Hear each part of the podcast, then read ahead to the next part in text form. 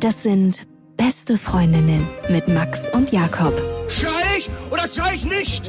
Und du sagst es mir nicht, aber ich schrei aber nicht. Leg mich doch am Arsch. Der ultra ehrliche Männer Podcast. Hallo und herzlich willkommen zu Beste Freundinnen. Hallo. Euer Abführmittel für die Ohren. Und wir haben heute eine Hörerfolge, das heißt, wir beantworten schöne, saftige Hörermails. Zum Beispiel eine ältere Frau, nee, kann man nicht sagen ältere, die sich aber auf jeden Fall auf einen viel, viel jüngeren Typen eingelassen hat und damit so ein bisschen für sich auf die Schnauze geflogen ist. Dann ein Typ, der Sexting betreibt und noch vieles, vieles mehr. Du weißt, was ich mich letztens gefragt habe? Wir hatten hier so ein riesengroßes Brunch mit 40 Leuten und da sind immer wieder glückliche Pärchen gekommen und eine Freundin von mir war letztes Jahr noch als glückliches Pärchen da und dieses Jahr hat sie sich einfach mal nach elf fucking Jahren Beziehung radikal, ohne Vorankündigung, von ihrem Freund getrennt. Also wirklich ohne was zu sagen, so peng. Ohne Vorankündigung gegenüber euch oder ihrem Freund? Nein, ihrem Freund. Die hat einfach gesagt, du, ich würde gerne, dass du ausziehst. Und die hat einfach gesagt, du, ich ziehe aus. Es kam raus, dass sie einen neuen Typen kennengelernt hat. Finde ich aber schon ganz schön krass, das nicht zu teilen irgendwie in irgendeiner Form und daraus einen Prozess zu machen. Da ist der andere einfach mal fucking abgestellt. So peng. Naja, manchmal ist es aber so, dass man, glaube ich, an so einem Punkt ist, dass man sich denkt, ich brauche den radikalen Schnitt. Und das kann von jetzt auf gleich sein, dass auch dann der Freund nicht eingeweiht wird. Also der wurde ja dann eingeweiht in dem Moment, als er das knallhart an den Kopf geknallt bekommen hat. Und wahrscheinlich war bei ihr der Prozess auch genauso drastisch, von jetzt auf gleich. Aber wäre dir das nicht zu hart? Also persönlich? Also ich kenne das selber von mir auch, dass es manchmal so Momente gibt, wo ich denke, so und jetzt radikalen Schnitt oder kennst du das nicht auch, dass du dein Leben manchmal komplett verändern willst und in so einem Moment drin bist, dass du denkst, morgen früh mache ich alles anders. Ich ändere mich ab jetzt und bin ein ganz anderer Mensch. Nimmst du das vor? Ich meine, das passiert dann in der Regel nicht, aber vielleicht sind genau solche Menschen wie deine Freundin an so einem Punkt geraten und haben es einfach durchgezogen. Knallhart. Finde ich auch cool, ehrlich gesagt, dass man das macht. Ich finde trotzdem, dass gerade wenn man elf Jahre zusammen war, dass es in irgendeiner Weise im Prozess passieren soll. Aber vielleicht ist es der einzige Weg für sie gewesen. Was ich allerdings spannend finde, wenn man einen neuen Typen kennenlernt und sagt, ey, man kommt mit dem zusammen, das ist ja nicht so ein Ding, was von heute auf morgen passiert. Also man lernt ja niemanden kennen und ist nächsten Tag mit dem zusammen oder äußerst selten. Gerade nicht, Ja. wenn man in einer elfjährigen Beziehung ist. Ich frage mich dann immer, wer ohne Pause so einen Übergang einfach so einen fließenden Fade-in, Fade-out macht, können diejenigen auch alleine sein? Und täte es nicht manchmal besser dann, nach so einer langen Beziehung eine Zeit lang allein zu sein und das erstmal zu leben und als Single zu leben? Sag mal, erzählst du mir gerade als der Seelenficker vor dem Herrn, wie es ist, allein zu sein, nach, für eine längere Zeit, wenn man eine Beziehung oder zumindest auch Affären hatte? Habe ich es gerade richtig gehört? Ich weiß nicht. Kennst du nicht? Der größte Moralapostel ist immer der, der am meisten Dreck am Stecken hat.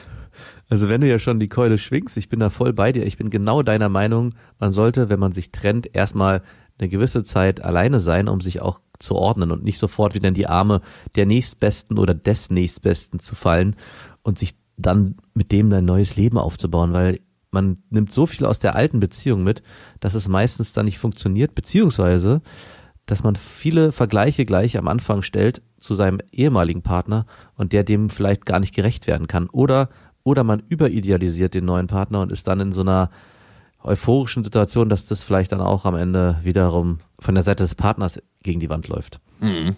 Aber ey, eigentlich geht's nicht, dass ich über das Thema rede. Ich bin die Alice Schwarzer, der- Seelenficker, die in jedes Nicht-Feministen-Pol auch ihren Zeigefinger gesteckt hat und dann steuerlich nicht ganz so geglänzt hat.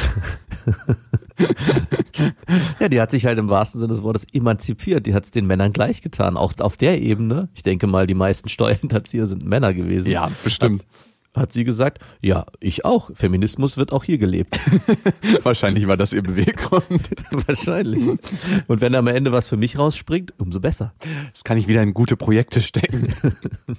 Sie hat alles Ja, gespendet. Du, wenn man auf kleiner Ebene seinen Karma-Konto immer wieder auffüllt, ah, ich habe jetzt hier gerade meine Freundin betrogen, aber dafür habe ich sozial mich engagiert in irgendeinem Projekt und jetzt ist es wieder einigermaßen ausgeglichen. Oder ich habe vielleicht einen Freund äh, zur Seite gestanden, als er in der Krise war. Wer weiß, so eine Alice Schwarzer, die wird sich vielleicht auch denken, ich habe so viel Gutes getan, ich habe so viel bewegt, so ein bisschen Steuerhinterziehung, das tut keinem hier weh. Vor allem ist noch nicht 50-50 in der Politik. Die Frauenquote stimmt da noch nicht. Da, Genau. Ich bin im Staat nichts schuldig.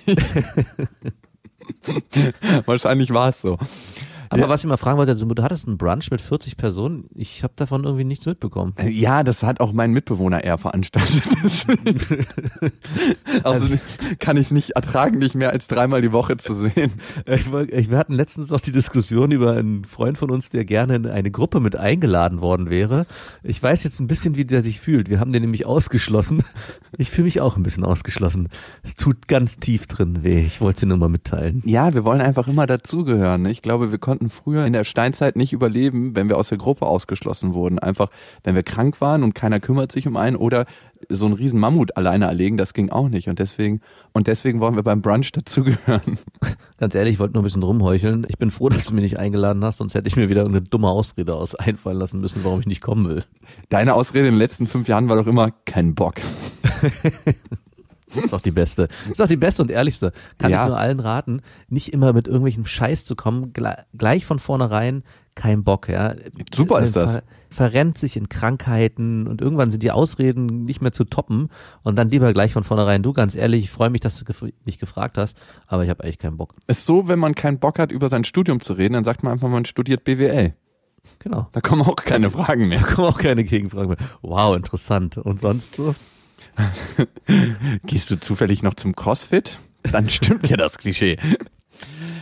Okay, wir starten gleich mit den Hörermails, aber erstmal noch ein paar wichtige Sachen. Wir sind bei Instagram und da geht's eigentlich nicht immer um uns, sondern auch vor allem um euch. Ihr könnt uns gerne Fotos von euren besten Freundschaften schicken und die posten wir dann. Da sind schon ganz, ganz, ganz viele gepostet worden. Und bei Facebook sind wir natürlich auch. Ihr könnt uns gerne abonnieren auf iTunes, dieser Spotify und uns eine Rezension hinterlassen.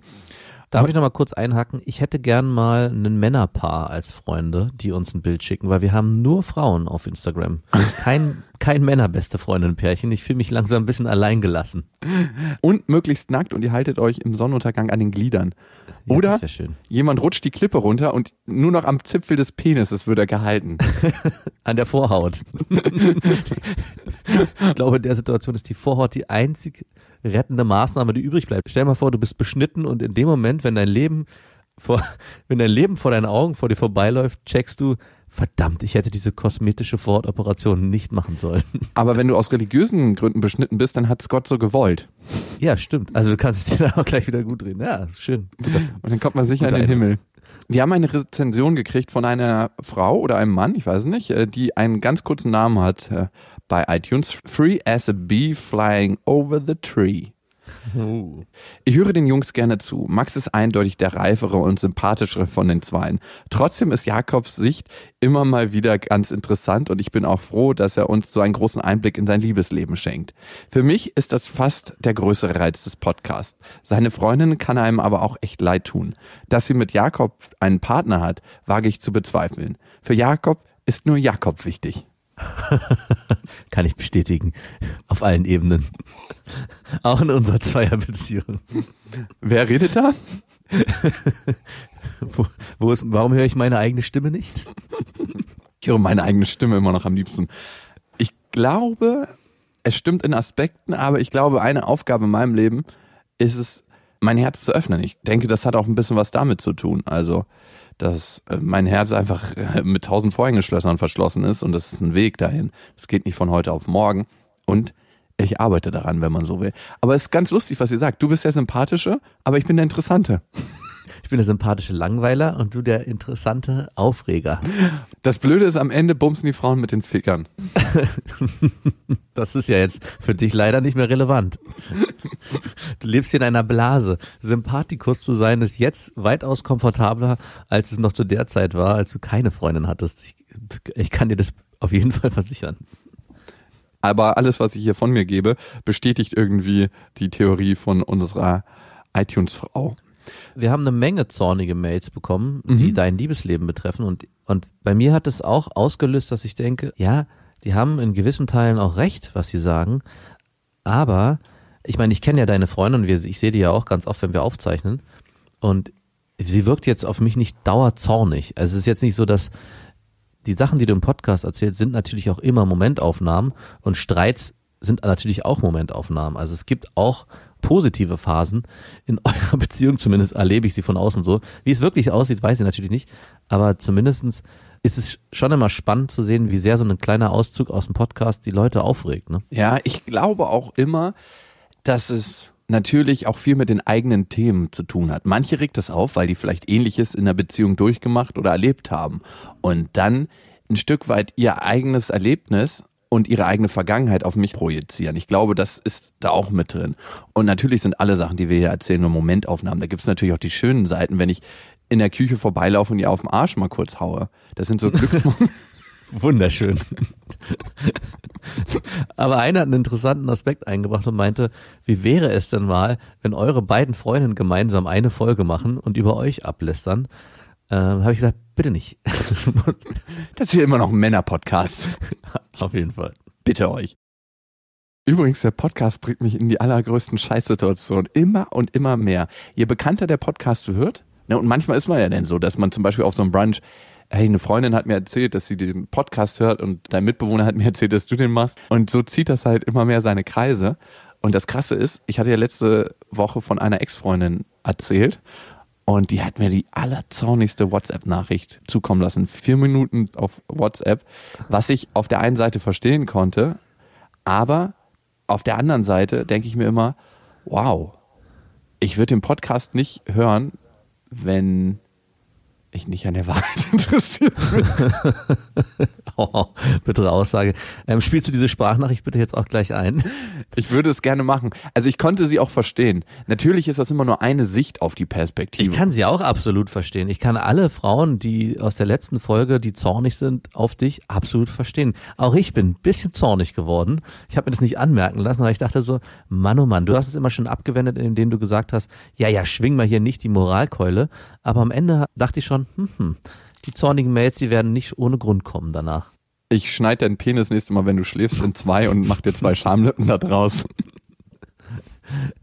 Danke, dass du mich unterstützt und auf meiner Seite stehst. Aber es gibt da auch keine Seiten. Ich frage mich aber manchmal, wie wäre das Leben, wenn man immer das sagen würde, was man denkt und fühlt? Und so ist es ja leider, wenn man den Podcast hört als Frau, über die ich dann rede, in dem Moment, wo ich sage, und natürlich muss man das auch in manchen Fällen dann auch mal relativieren, ne, dass alles Ja. auch ein bisschen zugespitzt ist. Aber warum werde ich für das verurteilt, was ich denke und fühle, nur weil ich es ausspreche?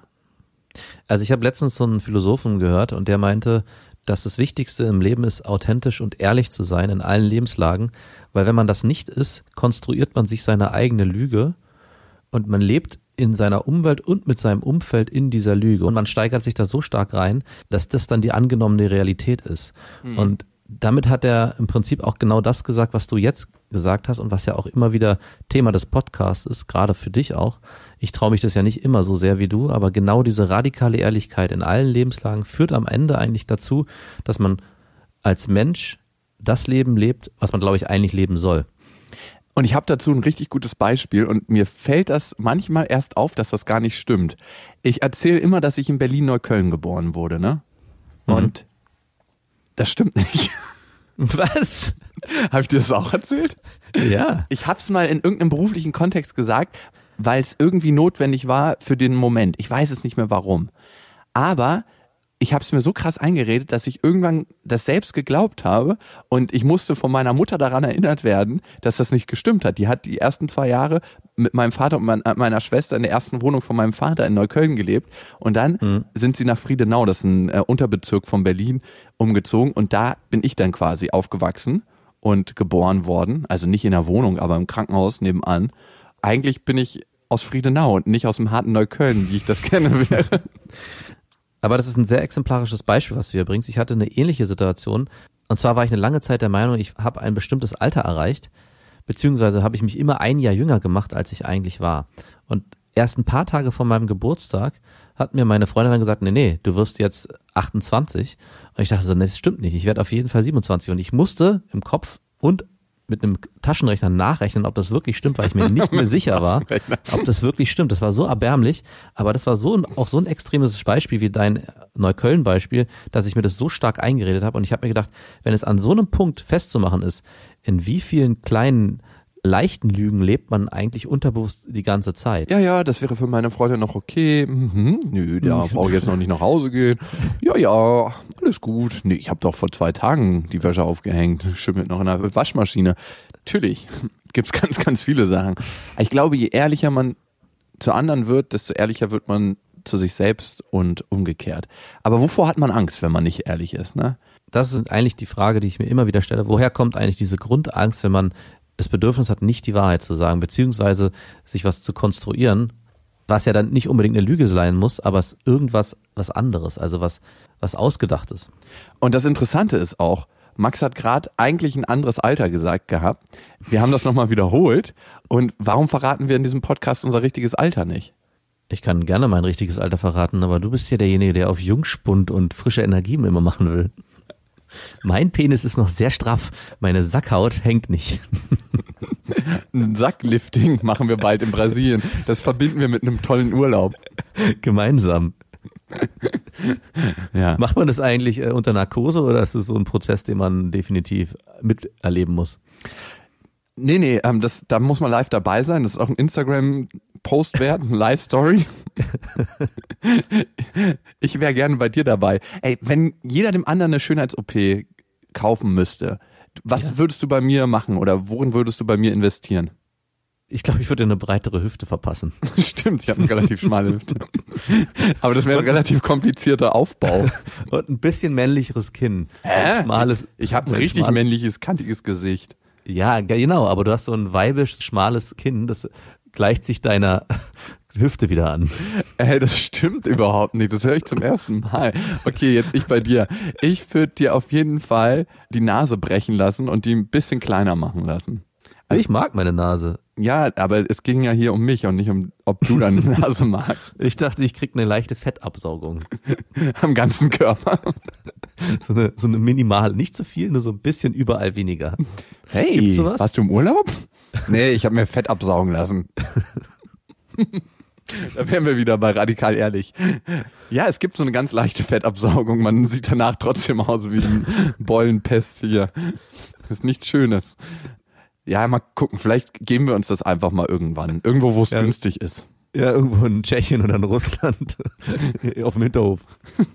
Ah, wir sind eigentlich eine Kfz-Werkstatt, aber Wir haben ja auch einen Sauger.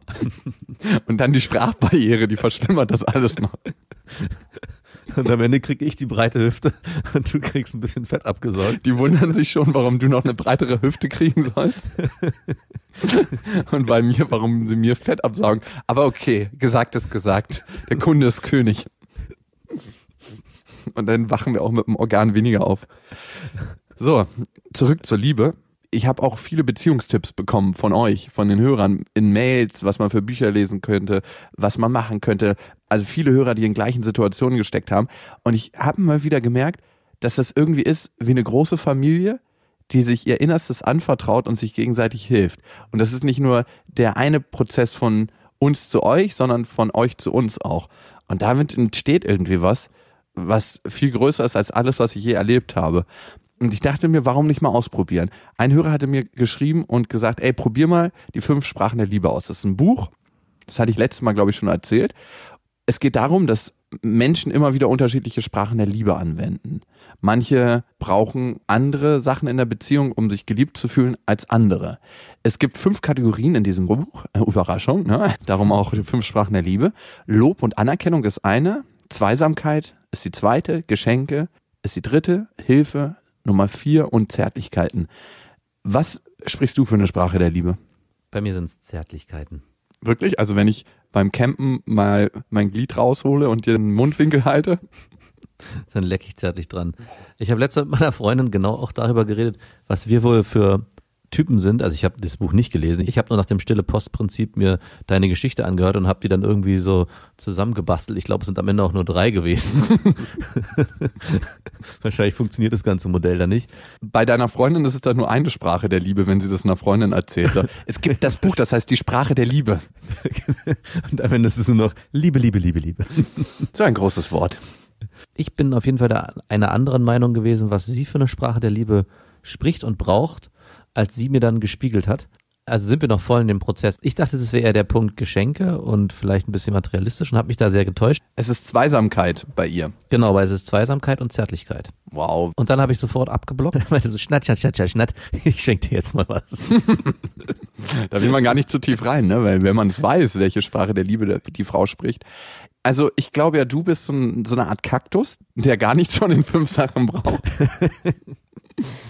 Ähm, Zweisamkeit erlebe ich auf jeden Fall nicht bei dir, dass du das unbedingt brauchst. Ich habe auch irgendwie das Gefühl, man müsste dich zu allen Sachen zwingen. Geschenke sind es auf gar keinen Fall. Am ehesten Lob und Anerkennung und Zärtlichkeit bei dir. Also ich habe mich auch gefragt, was macht man denn, wenn man diese fünf Sprachen der Liebe nicht spricht? Zumindest zur Zeit. Dann ist Ein man dann. Liebeslegastheniker. Ist man dann befreit endlich von der, von der Liebe? Oder ich habe letztes Mal mit einer Freundin drüber gesprochen, da ging es darum, wie sehr eigentlich die Liebe vor allem die erste Liebe, einen aus dem Leben raushaut. Also es ist ja auch was total Schönes und Romantisches, bla bla bla.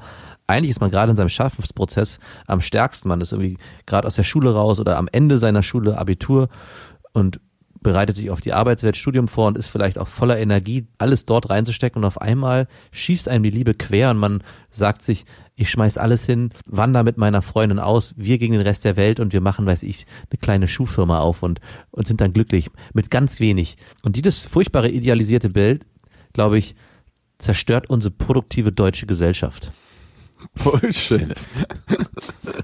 Ich finde es immer sehr relativ zu sagen, was ist produktiv. Ich habe mich mit dem Thema in letzter Zeit viel auseinandergesetzt, ne? dass wir, glaube ich, die Wirtschaftlichkeit eines Unternehmens in Sachen, wie viel Geld macht dieses Unternehmen, an erster Stelle setzen. Und das ist, glaube ich, der fundamentalste Fehler, den man machen kann. Weil der lässt ganz, ganz viele andere Faktoren außer Acht. Wie emotional gesund sind meine Mitarbeiter? Und mhm. das sind alles Faktoren, die unsere Gesellschaft in eine andere Richtung bewegen würden. In eine neue Zeit. Ich glaube zum Beispiel auch, dass unser Konsum in unserer Gesellschaft so hoch ist, weil alle versuchen, im Außen Loch zu stopfen, das eigentlich im Inneren zu suchen ist und vorhanden ist, wenn wir aufhören würden, uns so schnell in diesem Hamsterrad zu drehen. Aber es mhm. ist ein anderes Thema und äh, ich beschäftige mich selber viel damit. Klar, weil ich natürlich auch Betroffener bin.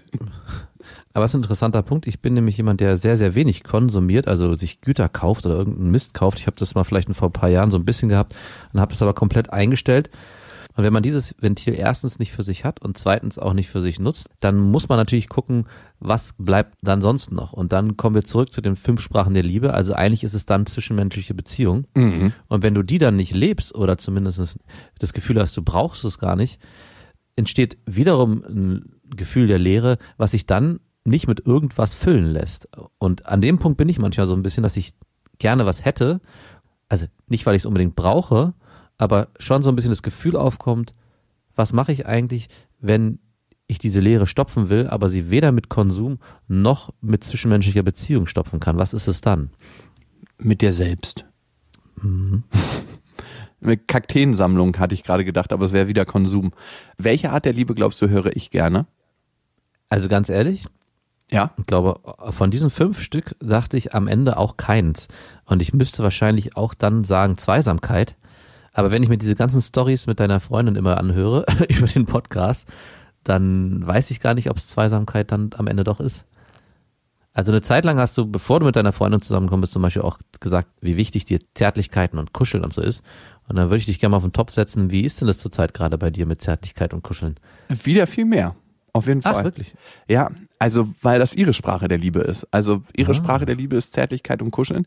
Und meine ist es auch. Aber ich habe in der Beziehung ein bisschen verlernt gehabt, die zu sprechen, weil wir uns halt so viel gestritten haben und es war so viel Zorn, dass ähm, die einzige Zärtlichkeit wäre so ein ausgestreckter Buffer auf dem Arm, wenn man das anwendet. Also das hört sich immer so nach Methoden an und jetzt machen wir mal das und das. Aber wenn man ehrlich ist, wir alle wurden sozialisiert in unserem Leben, haben irgendwas gelernt durch unsere Eltern, durch die Art und Weise, was wir im Freundeskreis erlebt haben, unsere Großeltern, unsere Geschwister, also durch die soziale Struktur, in der wir aufgewachsen sind, haben wir ein bestimmtes Muster und ein bestimmtes Pattern gelernt sozusagen.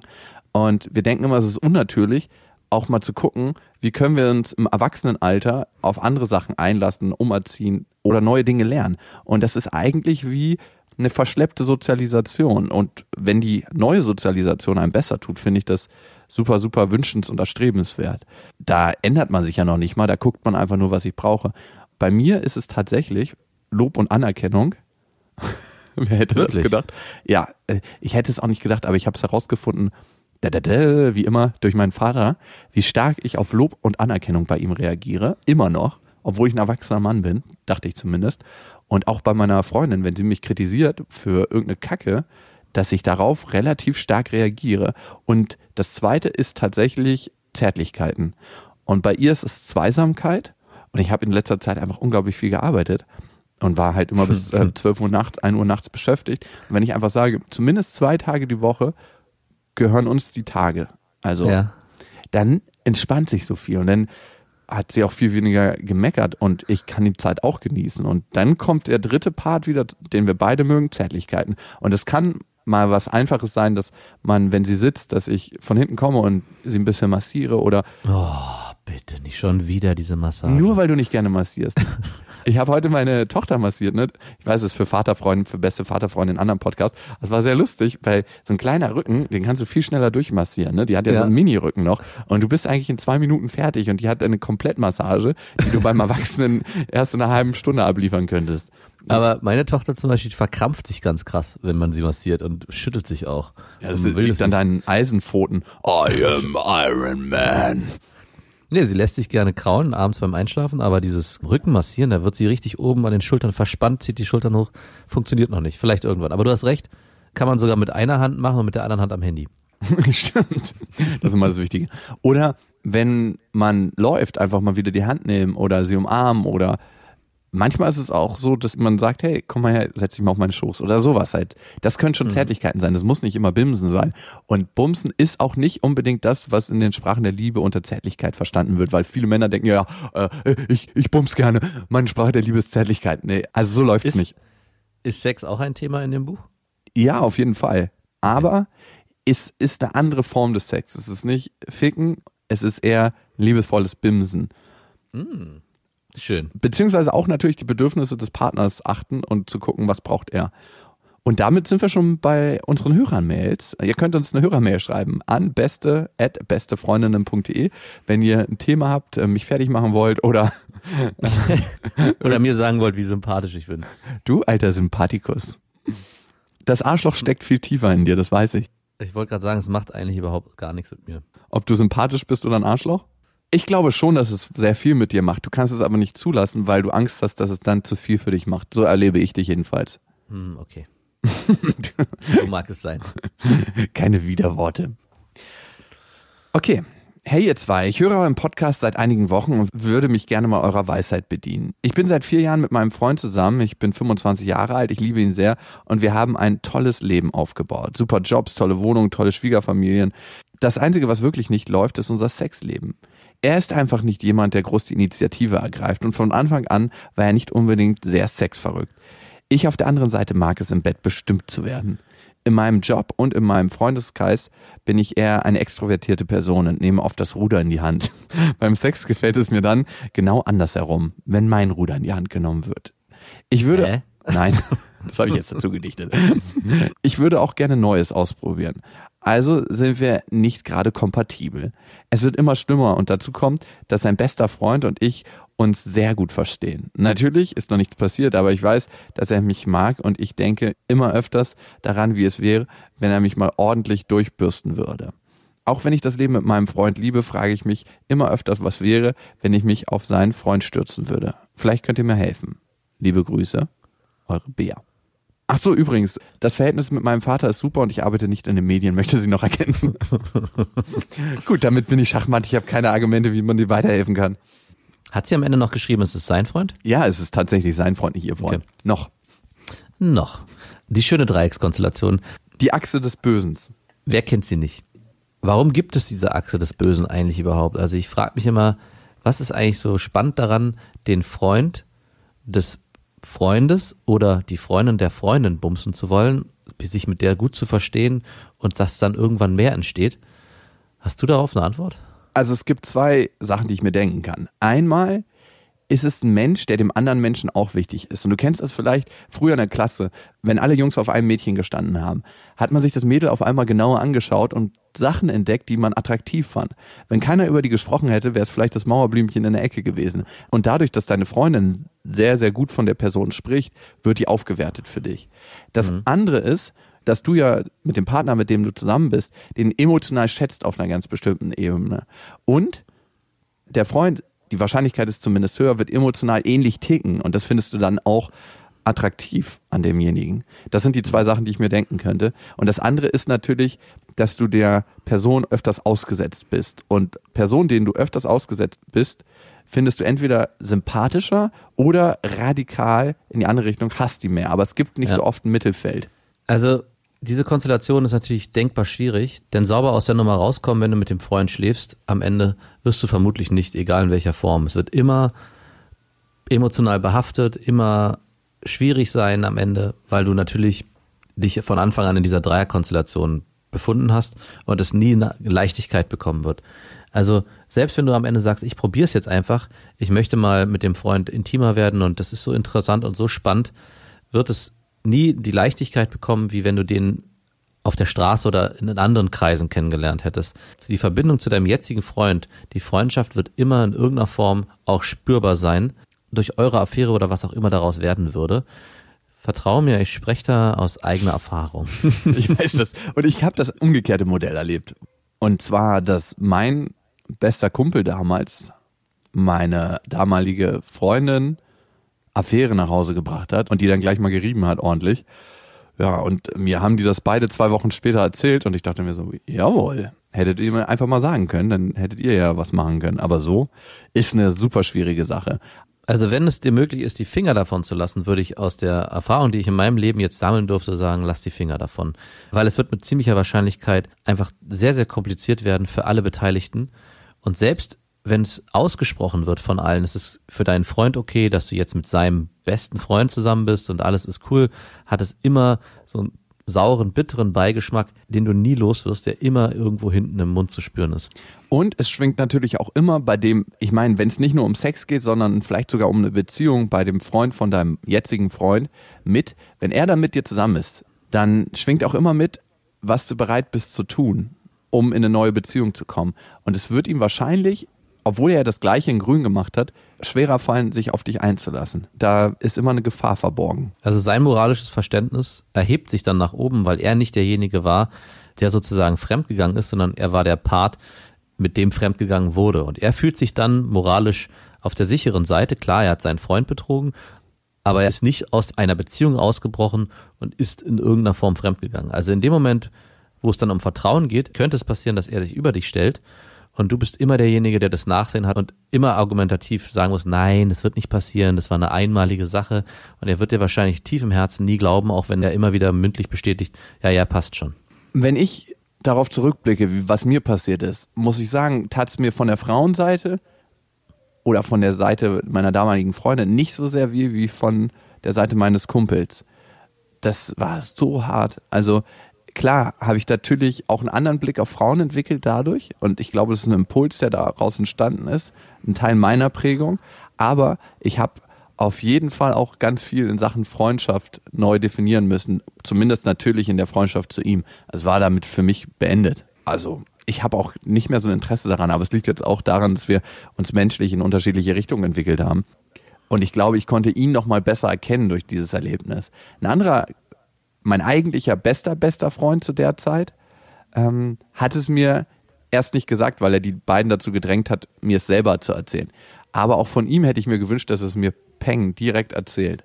Dass ich damit die Gelegenheit hätte, es schon vorher gewusst zu haben und eine Ad-Hoc-Reaktion zu starten, wie auch immer die ausgesehen hätte. Aber nochmal zurück zur Mail. Ich würde einfach gucken, und ich kann sehr, sehr gut verstehen, dass man sich sexuell nicht ausgefühlt fühlt in der Beziehung. Wie kannst du das vielleicht mit deinem Partner klären als erstes, nochmal mit ihm das Gespräch suchen und wenn das nicht bringt, vielleicht die Beziehung öffnen und sagen, ey, wie wäre es denn für dich, wenn wir eine offene Beziehung führen und ich mich sexuell ausleben kann, weil ich es emotional mit dir sehr, sehr schätze, aber dieser Part mir halt fehlt. Und das könnte auch funktionieren, wenn er ein offener Typ ist. Also ist schwierig. Ich glaube, es ist sehr, sehr schwierig. Ich wüsste nicht, ob ich es kann. Wahrscheinlich je älter ich werde, desto mehr merke ich, dass ich glaube, das vielleicht irgendwann leben zu können. Weiß ich nicht. Weiß es deine Freundin auch? Die einseitige offene Beziehung, meinst du? Ja, die gute, die beste. Die gute alte einseitige offene Beziehung. Nein, die zweiseitige offene Beziehung. Gleiches Recht für alle. Nee, ist es jetzt für uns nicht aktuell. Also darum gibt es da nichts zu wissen. Also ich würde Bea am Ende noch sagen wollen, wenn die Versuchung aber so stark ist und du das Gefühl hast, du musst es probieren, wird dich keiner aufhalten können, auch wir nicht. Und dann musst du leider von dem süßen Nektar probieren und am Ende gucken, wie er schmeckt. Kommen wir zur nächsten Mail und die kommt von Sina. Hey, ihr beiden BIMS-Experten. Ich bin seit anderthalb Jahren mit meinem Freund zusammen und wir haben auch schon eine kleine Tochter zusammen. Das ging ziemlich fix wie bei Jakob. Deine Geschichte, dass du Vater wirst, habe ich damals im richtigen Moment gehört und mich mit dem Thema ungeplant Kinder zu bekommen nicht mehr so alleine gefühlt. Danke hierfür. Dir ist wahrscheinlich gar nicht bewusst, wie sehr du anderen damit geholfen hast. Ich dachte, ich hätte einfach nur anderen damit geholfen, anders zu verhüten. Aber schön zu hören. Unsere Kleine ist das größte Geschenk, was ich mir vorstellen kann. Und auch mit meinem Freund läuft es gut. Wir verbringen Zeit miteinander, verstehen uns sehr gut, kennen uns gut und sind auch so ein perfektes Team. Er sagt, er würde mich heiraten wollen und hat mich auch schon gefragt. Klingt alles kitschig und soweit so gut.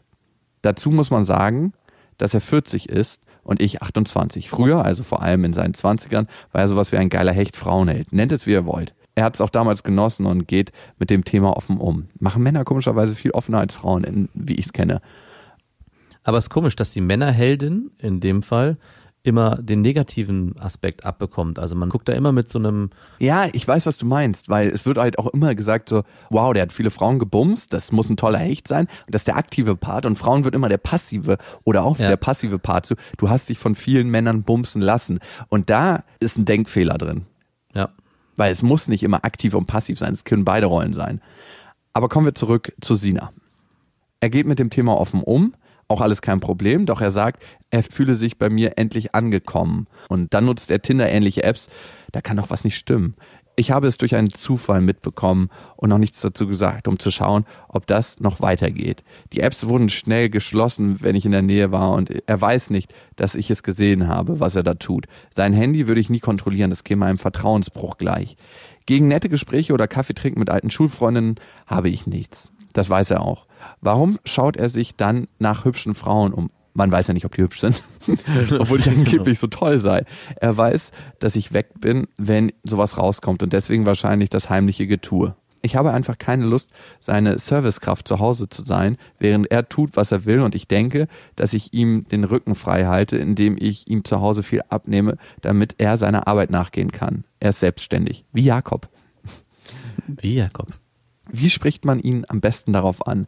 Er meinte in Gesprächen schon öfters, er brauche keine Affären und ich reiche ihm vollkommen. PS, wir haben uns im echten Leben außerhalb des Internets kennengelernt, also weiß ich auch nicht, wie er beim Anflirten über die sozialen Netze so drauf ist. Viele Grüße, eure Sina. Ja, wie spricht sie ihn am besten darauf an? Und ich glaube, das ist ein guter Weg. Ich mag es ehrlich gesagt, wie sie schreibt und zu hören, was sie für eine Vertrauensbasis haben. Zumindest von mhm. ihrer Seite, dass sie nicht sein Handy anfängt zu kontrollieren. Danach geht der Spur, weil das wäre eine Reaktion, glaube ich, von vielen Frauen. Glaube ich auch. Nicht nur von vielen Frauen. Ich glaube generell ist die Versuchung und die Verlockung sehr stark, hinter dem Rücken zu kontrollieren, um zu gucken, was da eigentlich los ist, um dann für sich eine vermeintliche Sicherheit zu haben, wie man sich dann entscheiden kann. Oder zumindest auch zu wissen, wenn der im Dialog mit mir über dieses Thema ist, weiß ich vermeintlich schon viel, viel mehr und kann seine Lügen entlarven. Und ich glaube, das hilft am Ende gar nicht, um wirklich eine Entscheidung, die aus dem Herzen kommt, zu treffen.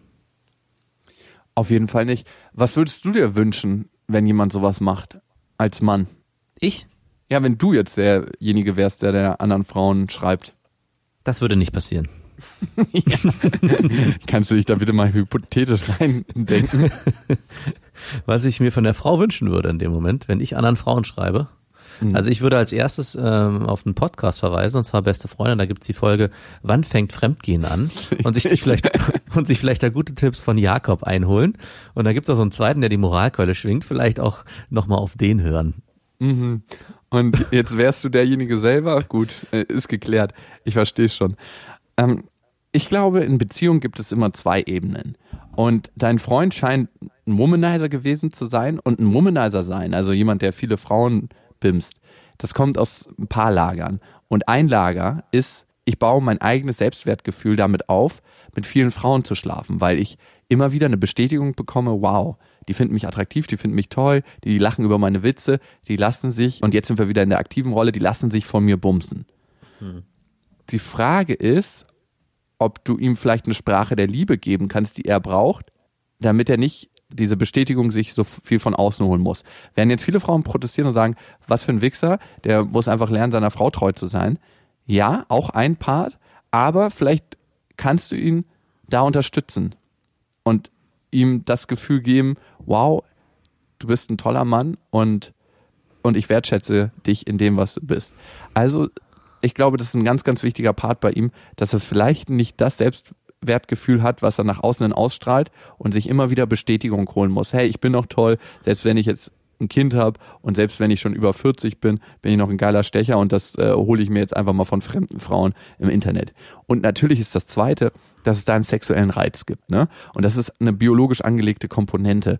Gegen die können wir was tun, weil wir sind ja alle bewusste Wesen, aber es ist trotzdem was, was unterbewusst mitschwingt, was einfach da ist. Es hat vom Hormoncocktail nochmal einen anderen Reiz, eine neue Frau zu bumsen, als die Frau, mit der man in einer Partnerschaft ist. Aber natürlich können wir das steuern. Bei dem einen ist ein Liebesbimsen, es kann auch geil sein, es kann auch alle Aspekte haben. Bei dem anderen ist es oftmals ein krasser Hormoncocktail. Also als ich die Mail gelesen habe, hatte ich das Gefühl, dass sie grundlegend sehr offen und sehr ehrlich mit sich und ihrem Freund umgeht und auch Vertrauen eine ganz wichtige Rolle in ihrer Beziehung spielt. Und wenn sie das für sich schafft, ihrem Freund weiterhin zu vertrauen und vielleicht mit ihm in die Kommunikation geht, dass dieses Dating oder dieses Swipen auf Tinder und vielleicht da so ein bisschen online rumflirten, dass es nur ein Spiel für ihn ist, was er so ein bisschen nebenbei braucht, aber eigentlich keine Bedeutung für ihn wirklich hat, wenn sie das schafft, das zuzulassen und trotzdem weiterhin die Vertrauensbasis zu leben und er ihr natürlich dann auch nicht wirklich fremd geht, kann das auch eine Basis sein. Also wirklich zu gucken, wie viel ist für mich in Ordnung, was ist für mich als in der Beziehung noch okay.